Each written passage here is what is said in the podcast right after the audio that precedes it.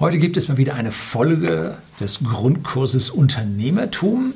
Allerdings heute nicht mit so Zahlengräbern und Theorien und allem drum und dran, sondern einfach nur eine Zusammenstellung der Eigenschaften, die aus meiner Sicht ein Unternehmer haben muss, damit er erfolgreich wird. Und damit dürfen jetzt ruhig auch mal andere Personen hier weiterschauen, weil dieses Grundkurs Unternehmertum findet einen der wenigsten ja, Zuseher, die ich hier drehe. Und äh, ja, ich gebe die Hoffnung nicht auf, dass die Menschen jetzt nicht nur Unternehmer werden sollen, sondern auch Unternehmer verstehen lernen. Also schauen Sie zu, es gibt ja aus Seite des Unternehmers etwas zu transferieren. Bleiben Sie dran.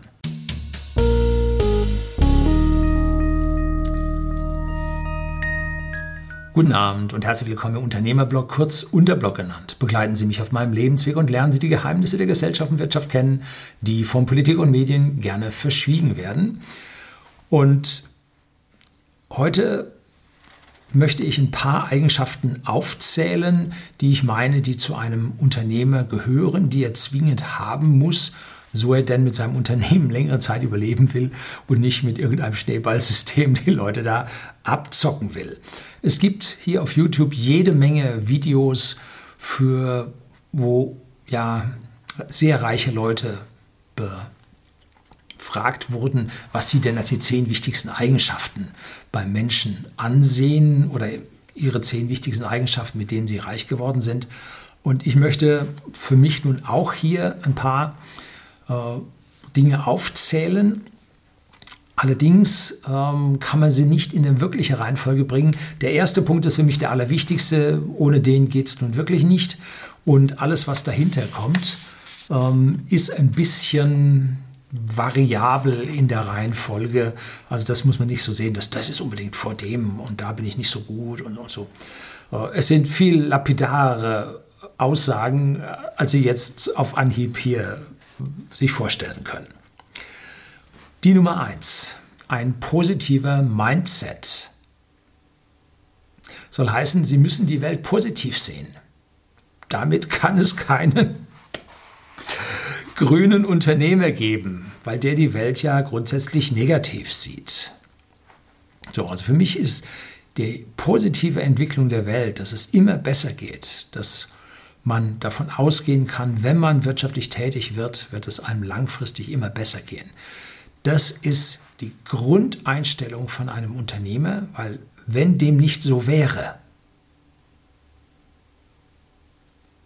gäbe es ja keinen Grund, Unternehmer zu sein. Ne? Und das muss jetzt nicht für die gesamte Welt oder muss für die gesamte Welt gelten, aber auch im persönlichen Umfeld. Und es gibt an dieser Stelle nicht Probleme, die man wälzen muss. Oh, ganz schlimm und so weiter. Sondern es gibt Herausforderungen, die der Unternehmer oh, bewältigen kann. Und wenn er diese Herausforderungen nicht schafft, dann muss er einen anderen Weg suchen oder um dieses Problem, diese Herausforderung herum wirtschaften, damit er das schafft. Und das ist auch wieder ein positiver Mindset, dass man das auf irgendeine Art und Weise schaffen kann. Wer also miesepetrig durch die Welt läuft oder unbedingt meint, die Welt verändern zu müssen zum Besseren, äh, ja, nee, hat schon verloren. Ne? Ähm, gut, wenn jemand jetzt 100 Millionen oder ein paar Milliarden hat, dann hat er durchaus Chancen, die Welt zum Besseren zu verändern, ohne dass die anderen mithalten können. Aber die Chance dafür ist 1 zu einer Milliarde. ja gut, Deshalb gibt es auch so wenige grüne Unternehmer oder Unternehmen, die ohne Subventionen überleben können. Denen ist die Grundeinstellung zu unserer Welt einfach zu negativ. Ne? Und ein Geschäft auf der Basis von Verboten und Subventionen aufzubauen, ja, das ist langfristig nicht tragend. Und vor allem glaubt man ja selber dann nicht so daran. Man ist ja auf die Subvention vom Staat angewiesen. Und ja, man muss dies einhalten und darf auf gar keinen Fall jetzt in seinem Unternehmen zunächst mal äh, CO2 ausstoßen und dann kratzen sie im Dreck und kommen hinten nicht raus. Ne? Ähm, wenn Sie stattdessen Ihr Geschäft positiv aufbauen, wie wir von whisky.de, dem Versender für hochwertigen Whisky an den privaten Endkunden in Deutschland, was wir vor 25 oder jetzt 26 Jahren begonnen haben, dann waren wir von Anfang an natürlich nicht so grün, wie wir heute sind. Heute haben wir Photovoltaikanlagen, haben wir Hausakku, drucken unser Katalog auf FSC-Papier, betreiben klimaneutrale Server, kompensiertes Gas, wir versenden per Go Green, kompensiert beziehungsweise mit Elektroautos der DHL. Hätten wir das von Anfang an versucht, wir wären gescheitert, weil die Kosten einfach zu hoch waren. Sie müssen bei diesem Start-up müssen Sie durch diese Phase des Nicht-Grünens durch.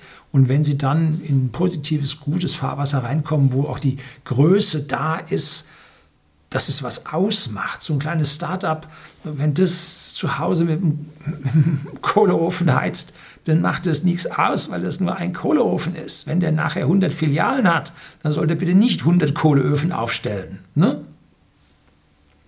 Also es kommt darauf an, dass man im rechten Moment, wenn man die Möglichkeit dazu hat, wenn man die finanziellen Möglichkeiten hat, dann entsprechend umstellt, gehört auch zum positiven Mindset, dass man dann ja, der Gesellschaft was zurückgibt an dieser Stelle und sich entsprechend gesellschaftskonform und zukunftsgerecht verhält. Aber äh, man muss den Grundmindset haben, dass alles besser wird. So, das ist Punkt 1, diese positive Mindset. Punkt 2 ist Fleiß. Hm, kriegen Sie ein Fleißsternchen. Hm. Die moderne Generation Z, das ist die, die, ich glaube, nach 1995 geboren ist. Die hat es nicht mit der Arbeit. Oder sagen wir mal, die wenigsten von denen haben es mit der Arbeit. Und vor allem, also das ist, ich habe letztlich von einem gehört, jetzt muss ich aufpassen, dass ich nicht sage, welches Unternehmen das war.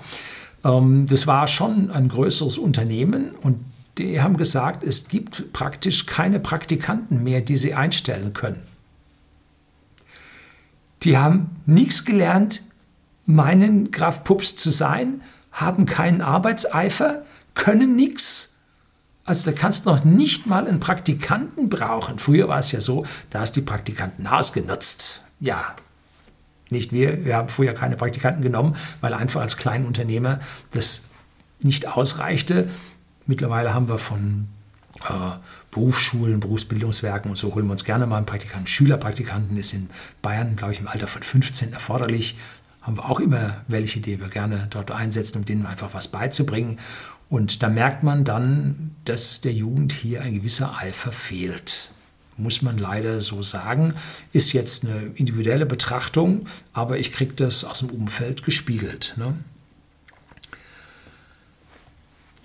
Keine 35-Stunden-Woche, eher 30-Stunden-Woche, Überstunden, wenn der Kunde es verlangt. Nein, warum? Ich zuerst. Äh, dann kommt erstmal lange, lange nichts, dann komme ich nochmal und dann vielleicht irgendwann, ja doch erstmal ich. Ne? What the fuck? Kann doch gar nicht sein. Ne? Fleißig müssen die Leute sein.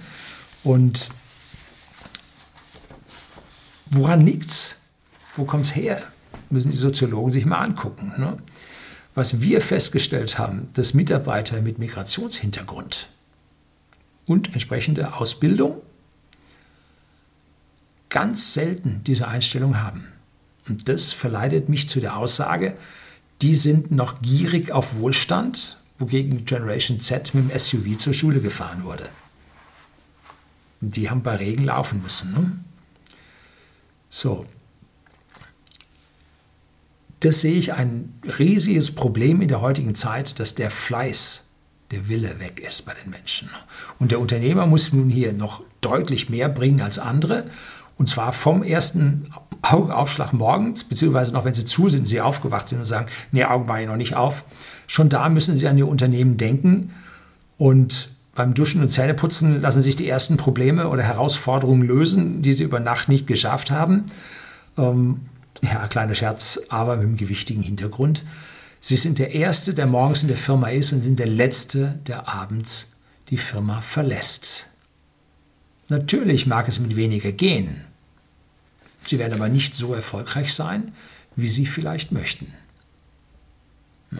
Wenn Sie dann mit dem Unternehmen ordentlich gewachsen sind, werden sie Mittel und Wege finden, um sich zu entlasten und Zeit für Entspannung und Urlaub zu finden. Das soll nicht heißen, dass sie jetzt überhaupt keinen Urlaub oder Wochenende machen dürfen.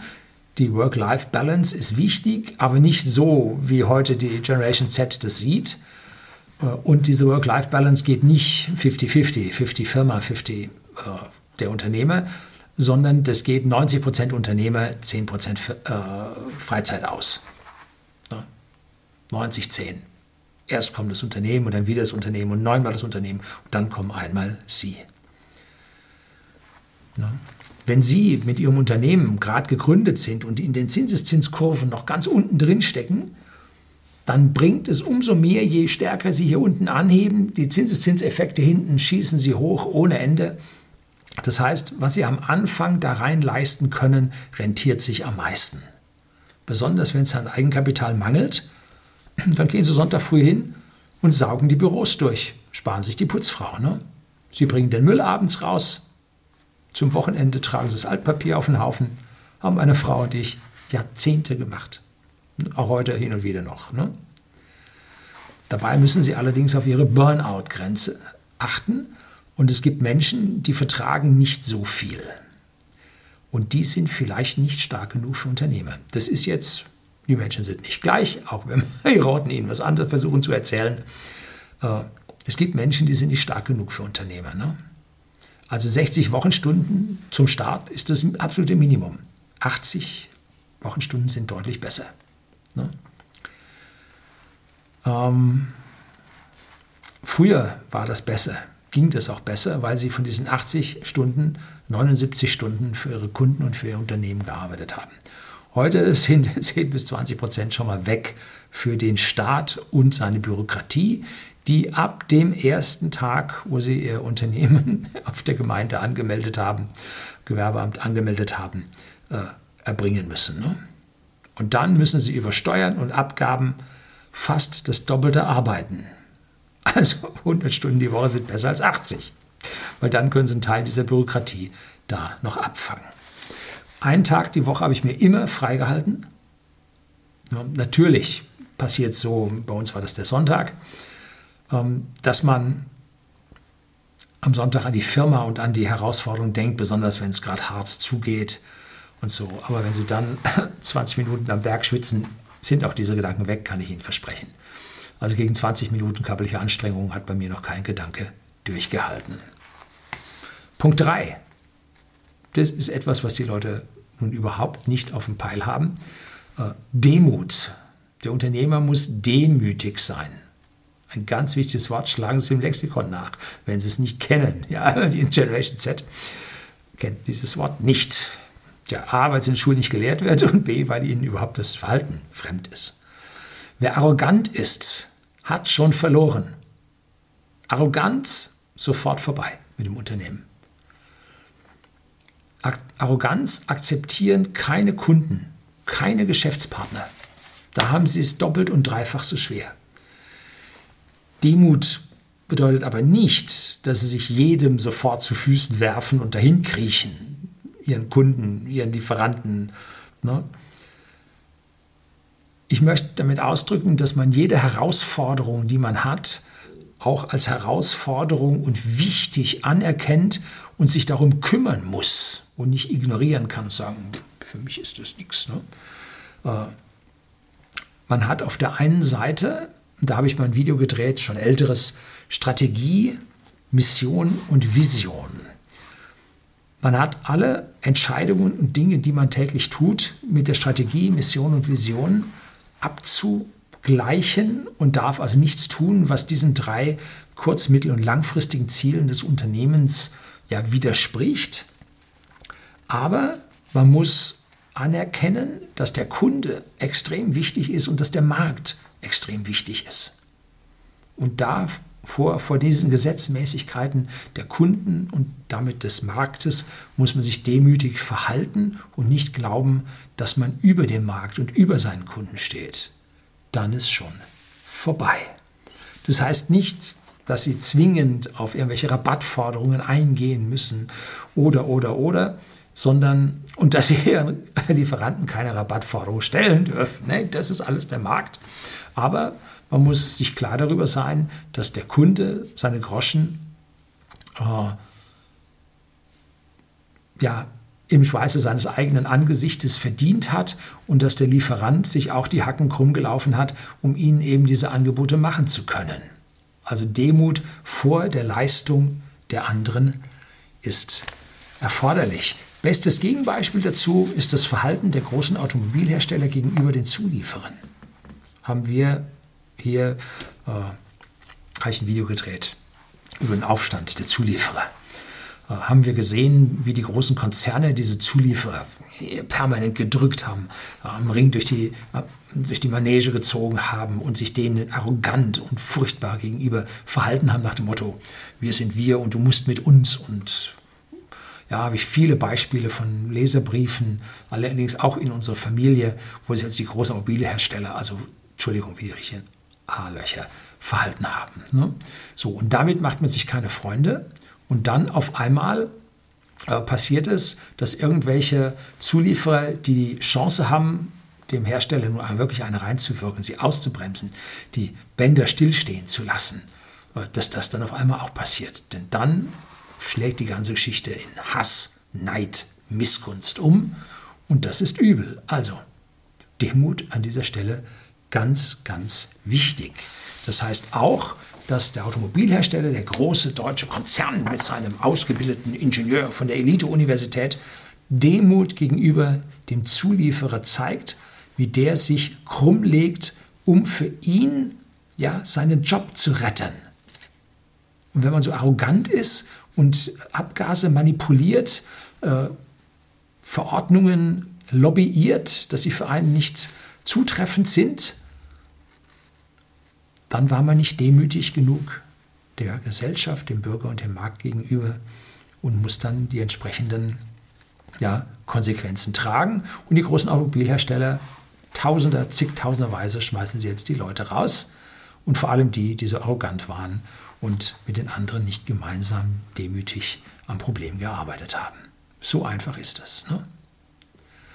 Und sie selber können am Markt nur gewinnen, wenn sie gutes, fair, leistungsbezogenes, bezahltes Team haben und im Markt als fair, leistungsbezogen, gut bepreist auch angesehen sind. Dann klappt die Geschichte. So, Punkt 4 ist nun das, was die meisten Leute wahrscheinlich auf Punkt 1 gesehen haben, nämlich Fähigkeit, Wissen und Kompetenz. Also irgendwas müssen sie wirklich können. Ne? Einfach BWL zu studieren und nicht wirklich können, birgt das Scheitern des Unternehmens unmittelbar in sich. Im Idealfall können Sie irgendetwas perfekt, zum Beispiel Software entwickeln, Bauteile konstruieren, eine Dienstleistung vollbringen, irgendwas. Und am Anfang müssen Sie der Beste Ihrer eigenen Mitarbeiter sein, denn nur dann sind Sie kostentechnisch so gut, äh, dass Sie diese Anfangsphasen gut durchstehen können. Wenn Sie vom ersten Moment an ordentlich Geld für Mitarbeiter bezahlen müssen. Und wenn dieser Mitarbeiter dann sagt, ah nee, ich gehe jetzt, und dann stehen sie blank da und fangen von vorne an, müssen wieder einen suchen, dann geht ihr Unternehmen daneben. Also sie müssten, sie müssen der Beste unter den Mitarbeitern sein. Sie müssen das, was ihr Unternehmen ausmacht, müssen sie richtig gut können. Sonst geht es aus meiner persönlichen Sicht daneben. Geht auch bei großen Firmen, zum Beispiel bei BMW. Die haben ein Elektroauto gebaut, BMW i3. Das Team hat, ja, war aus meiner persönlichen Sicht ein bisschen falsch angeleitet, dass sie da die Carbon-Karosserie gemacht haben, ein Auto gebaut haben, was ja, der eigentlichen BMW-Klientel, oh, Leistung, Fahrüberlegenheit jetzt nicht so angemessen rüberkam. Man hat ihnen also da so einen grünen Gedanken eingepflanzt. Also da hat es dann von oben schon auf der einen Seite nicht gestimmt und auf der anderen Seite haben die jetzt ein ganz tolles Auto unter den Vorgaben gebaut. Und dann hieß es, ja, nee, bauen wir jetzt nicht weiter, machen Hybrid, äh, kannst du vergessen. Dann ist das Team ihnen äh, zum großen Teil geschlossen zu einem chinesischen Automobilhersteller abgewandert, die jetzt den beiden gebaut haben. Und sie brauchten eigentlich das Team, um jetzt die erforderlichen notwendigen nächsten Fahrzeuge zu bauen und das Team war weg. Jetzt fangen sie von Anfang wieder an. Da war im Prinzip das Wissen, die Kompetenz war komplett weg. Da blieb ihnen die zweite, vielleicht sogar nur die dritte Garde über. So geht es natürlich nicht. Andere haben diese Fähigkeit, Wissen und Kompetenz erst gar nicht aufgebaut. Die haben das Auto von irgendwelchen Zulieferern zusammenschustern lassen. Akku, keine Eigenentwicklung aus Asien, die Zellen, Motor, keine eigene Entwicklung, lässt man bei ZF bauen. Also es gibt belieb oder bei Bosch, es gibt beliebige Beispiele, äh, wo hier auf Fähigkeit, Wissen und Kompetenz und überhaupt keine Rücksicht genommen wird. Und wenn es dann daneben geht, darf man sich nicht wundern. Ne? Das ist es. Schwierig ist natürlich, wenn Sie eine ganz tolle Idee haben und ganz toll und gut sind, aber die erforderliche Ausbildung nicht haben. Wir sind ja hier höchstgradig reguliert in unserer Volkswirtschaft, dass einige Dinge, zum Beispiel Meisterzwang, wenn Sie irgendwelche Dinge ganz, ganz toll können, äh, aber die Meisterschule nicht besucht haben, dann wären Sie da nicht selbstständig. Meisterzwang nennt sich das, kommt aus dem Mittelalter. Oder Sie wollen ein pharmazeutisches Unternehmen aufbauen, da brauchen Sie da mindestens an irgendeiner Stelle brauchen Sie studierten Pharmazeuten und studierte Ärzte. Sonst geht es nicht. Ne? Da sind Sie auf fremdes Wissen angewiesen. Ganz, ganz schwierig. Deswegen sind vermutlich auch ja, diese ganzen Dinge aus, diesem, aus dieser Branche auch so teuer, weil da so hoch reguliert ist. Ne? So, jetzt kommen wir zum nächsten, Flexibilität. Wer also hier ein bisschen geradlinig ist und sagt, oh, das, diese Änderung schaffe ich jetzt nicht mental, äh, hm. Also Sie müssen das ganz locker überstehen, wenn Sie ein Flugzeug verpassen und 300 Euro in den Sand setzen. Wenn Sie das aufreibt oder den Nerven zehrt, sind Sie vielleicht kein guter Unternehmer. Also Sie müssen flexibel sein und Sie müssen auch jetzt Samstag und Sonntag gegen den Arbeitstag tauschen können. Sie müssen nicht auf Ihren freien Tag verzichten, den können Sie auch mal anders nehmen. Allerdings, ja, es kann auch schon mal sein, dass Sie mal vier Wochen keinen Tag frei haben, wenn es halt mal wichtig ist. Ne? So flexibel müssen Sie auch sein.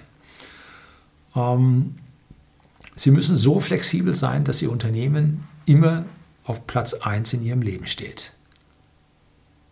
Gut, es gibt Menschen, die geraten ja, aus dem Tritt, wenn das Wetter anders ist als im Tag vorher äh, vorhergesagt. Und die müssen nun überhaupt nicht Unternehmer werden. Ne? So, ein Mitarbeiter fällt aus, Sie müssen den Job können. Zumindest mal, wenn das Unternehmen noch kleiner ist. Ne? So, und da kommen wir jetzt zu einem Punkt 6, der ziemlich wichtig ist, und zwar Gesundheit, Leistungsfähigkeit. Sie müssen gesund sein. Punkt. Sind Sie nicht gesund, können Sie kein Unternehmer werden. Es gibt dabei echte Krankheiten und es gibt eingebildete Krankheit, Männergrippe. ja, beide sind gleich schlimm für den Unternehmer. Ne? Eingebildete Krankheiten haben positive Menschen relativ selten. Die sehen das Leben positiv, geht vorwärts, alles gut. Äh, warum soll ich krank werden? Ich bin doch jung und gesund, geht doch alles. Ja, ich bin jetzt schon ein bisschen älter.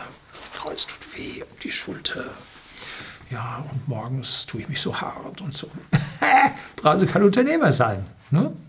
Was meinen Sie, wie sich die Herren Albrecht von Aldi Nord und Süd äh, jeden Morgen aus dem Bett gesprungen sind, auch im Alter von 70, 80?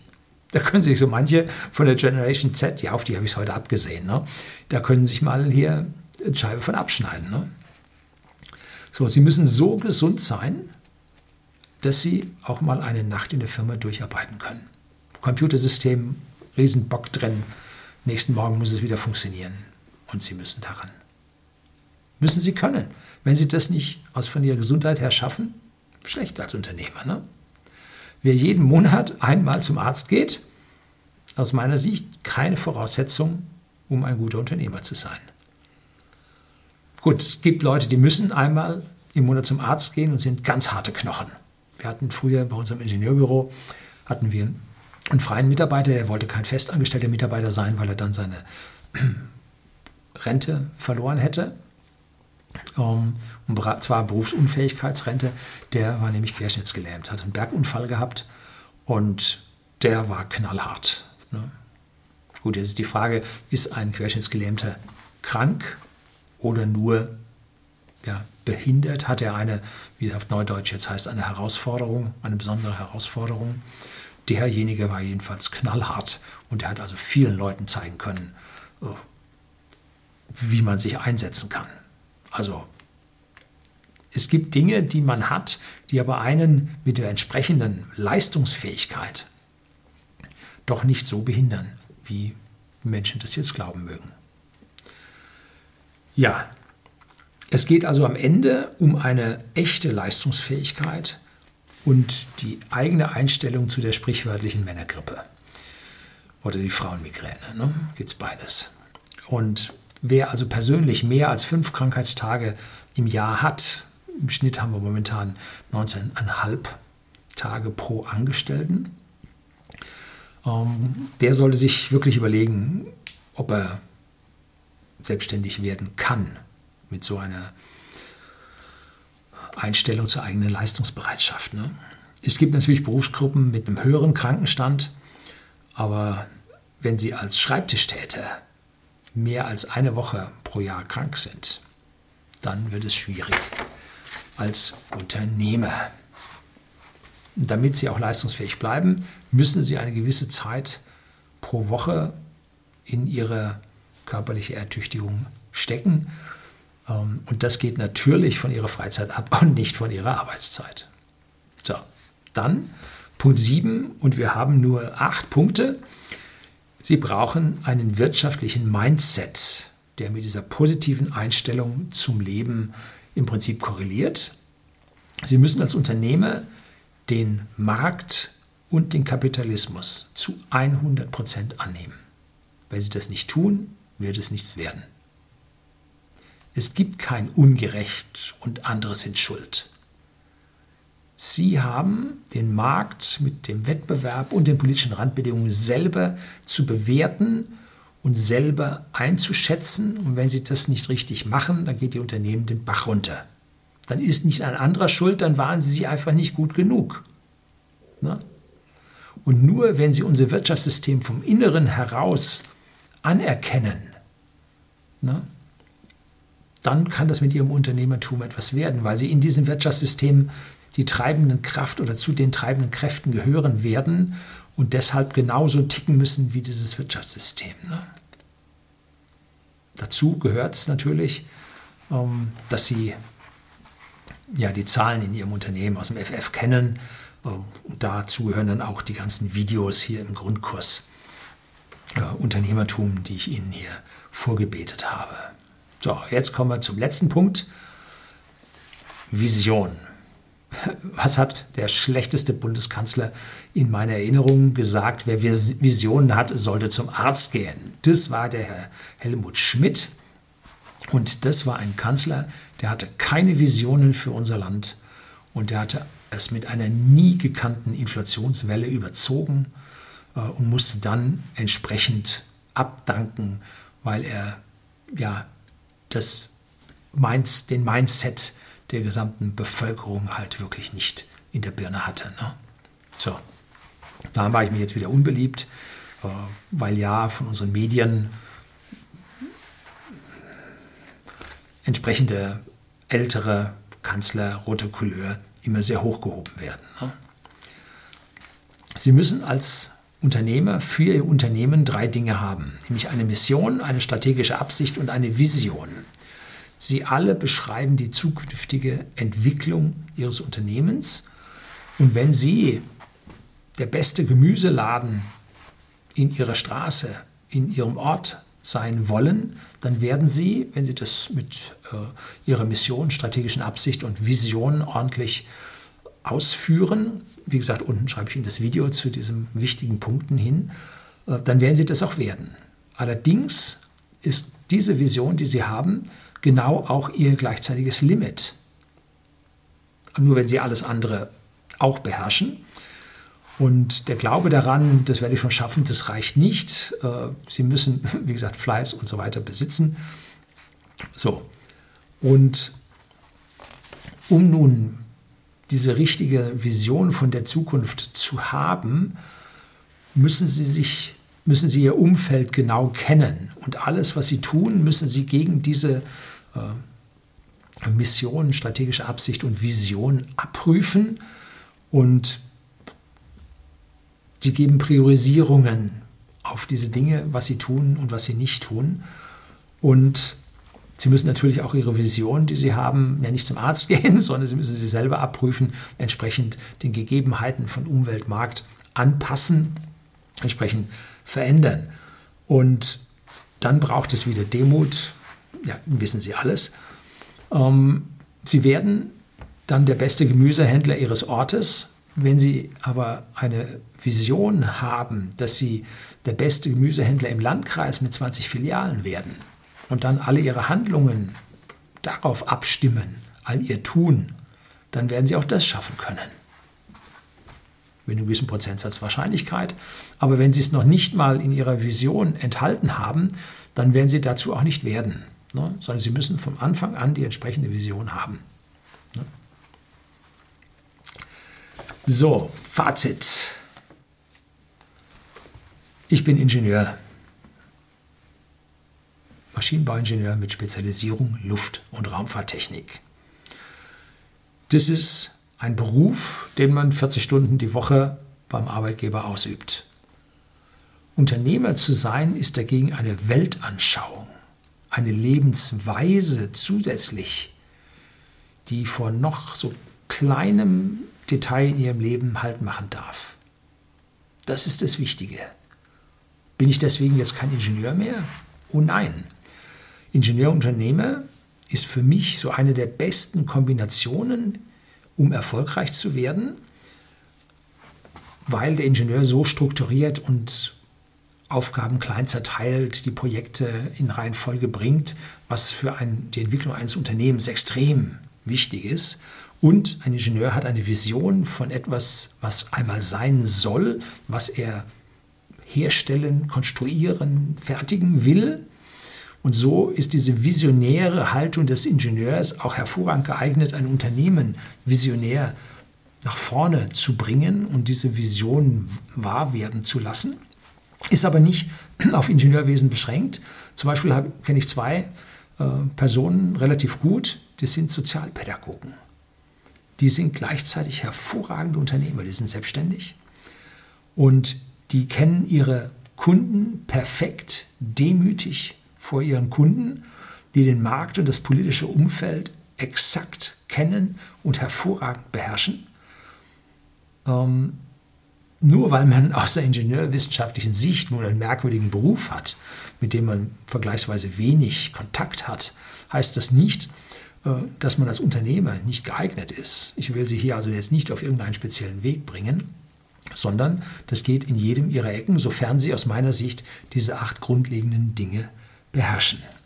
Also, Unternehmer ist mehr eine Weltanschauung als ein Beruf. Das soll es gewesen sein. Herzlichen Dank fürs Zuschauen.